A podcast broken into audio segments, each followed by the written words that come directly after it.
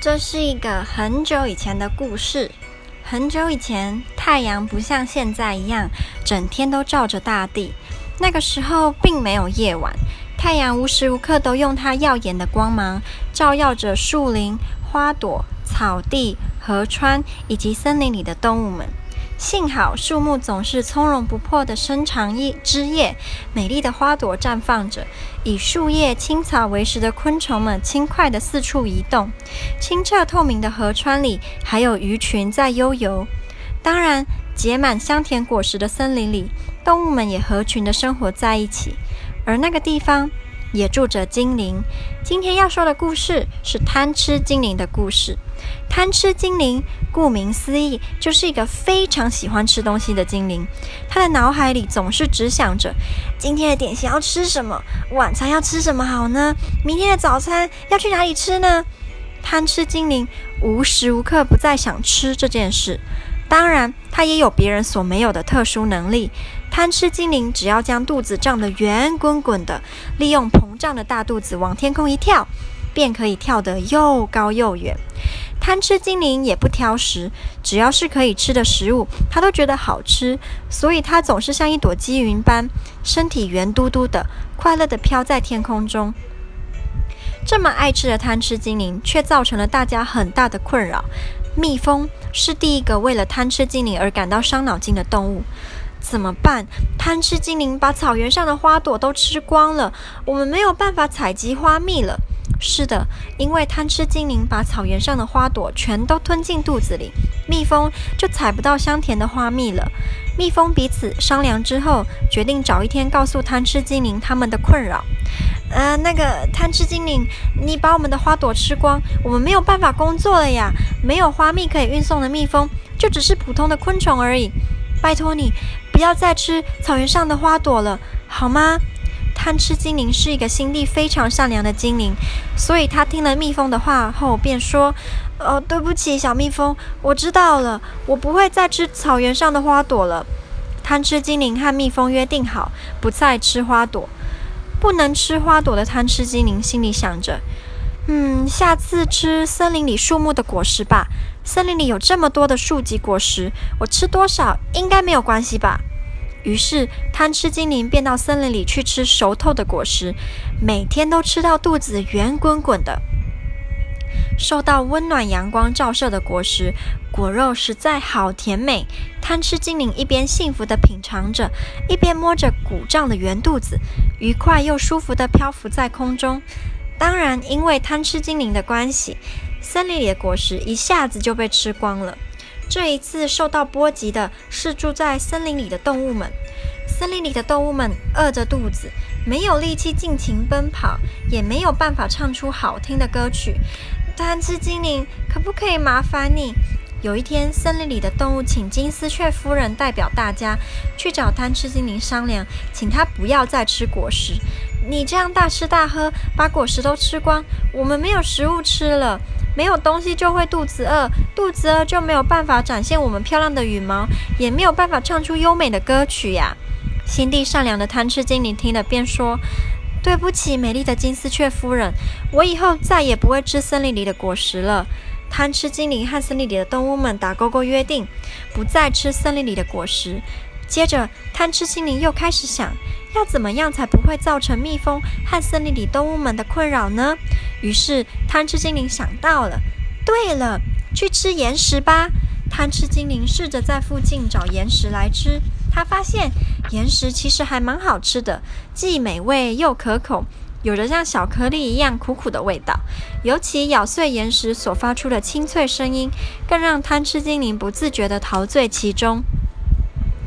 这一次受到牵连的是原本安静的居住在岩石下的潮虫一家人，好不容易拥有的平静生活，就这么被贪吃精灵给破坏了。而且贪吃精灵吃岩石的速度非常快，所以潮虫全家人每天必须不断的搬家。但是每次好不容易找到新的地方盖好了家，马上又被贪吃精灵给吃到肚子里去了。贪吃精灵，可不可以拜托一下？这天，潮虫一家的代表潮虫爸爸决定去找贪吃精灵，请他不要再吃岩石。你吃岩石的速度太快了，再这样下去，我们全家都要没有地方住了。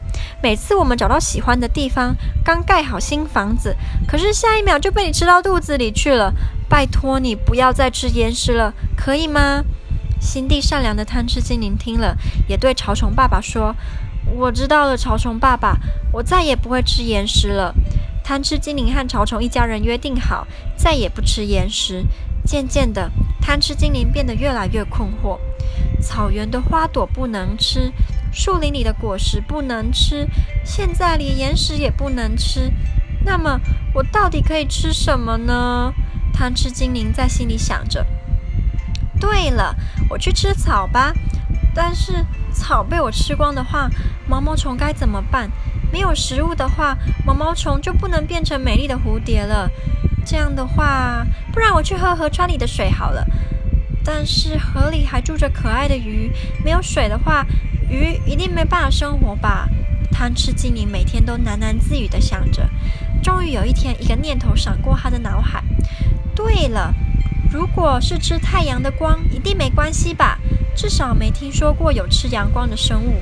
第二天开始，贪吃精灵便开始吃阳光。一阵子没有吃东西了，贪吃精灵慢慢的、慢慢的将阳光吃进肚子里。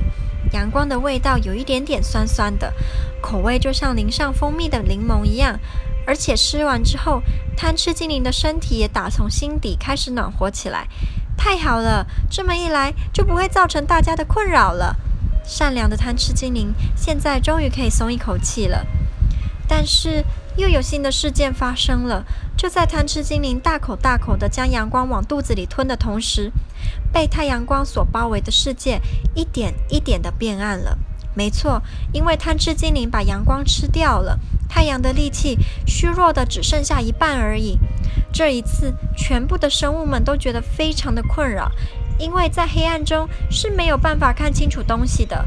蜜蜂没有办法搬运花蜜回蜂巢，鸟儿也没有办法在蓝天中边飞边用美丽的声音歌唱，潮虫也没有办法找到适合居住、充满湿气的家。鱼群也没有办法在河川里悠游自在地游泳，生物们全聚在一起讨论，最后决定去拜访太阳。太阳公公，请您务必听我们的心声。天色这么暗，原本应该可以看见的东西都看不见了，应该要生长的花朵也不再生长了。请你务必答应我们，就算只有半天也好，请您用之前那样的光芒照耀在我们身上，好吗？接下来的那一瞬间，轰隆轰隆，一道闪电划过天际，雷声开始隆隆作响，耀眼灿烂的光芒照射原本昏暗的世界，世界又恢复了光明。是的，太阳公公听到生物们的祈求了，成功了！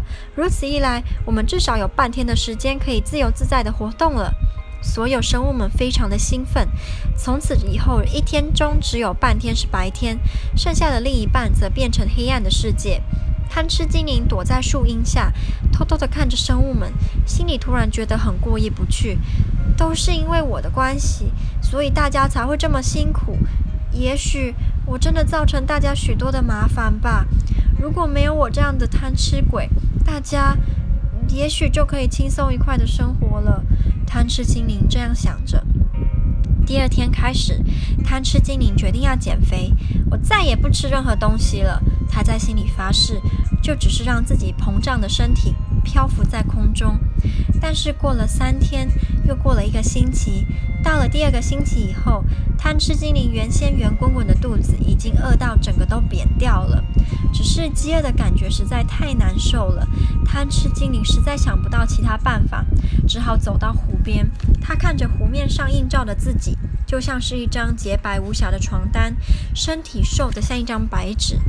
贪吃精灵看到自己瘦成这样，简直是不敢相信。因此，接下来的两个星期，贪吃精灵似乎是想把之前所没有吃的东西都给一次吃光光。他觉也不睡了，拼命地吃到阳光。当肚子再度撑到很大的时候，贪吃精灵整颗心感到既舒服又温暖。接着，他再往湖边走去，湖面上映照着的是一个浑身圆滚滚、胖嘟嘟的贪吃精灵。当然，贪吃精灵看了之后，又再一次下定决心减肥。只是再怎么样忍耐，过了两个星期就会无法持续下去。在这段期间内，贪吃精灵开始觉得和大家见面是一件非常痛苦的事。于是，他便每天使用自己最擅长的技能，将自己的身体鼓胀起来，漂浮在空中。这样一来，就不会有人看到他了。某天晚上，当潮虫妈妈抬头看着阴暗的天空时，突然说了一句话：“大家快看呐！”所有的生物们都抬头往天空一看，发现黑夜的天空中飘着一个圆形的光芒，它的形状圆圆的，颜色比太阳更白。仔细一看，可以看见中央似乎有一张脸。喂，那该不会是贪吃精灵吧？不知道是谁说了这句话。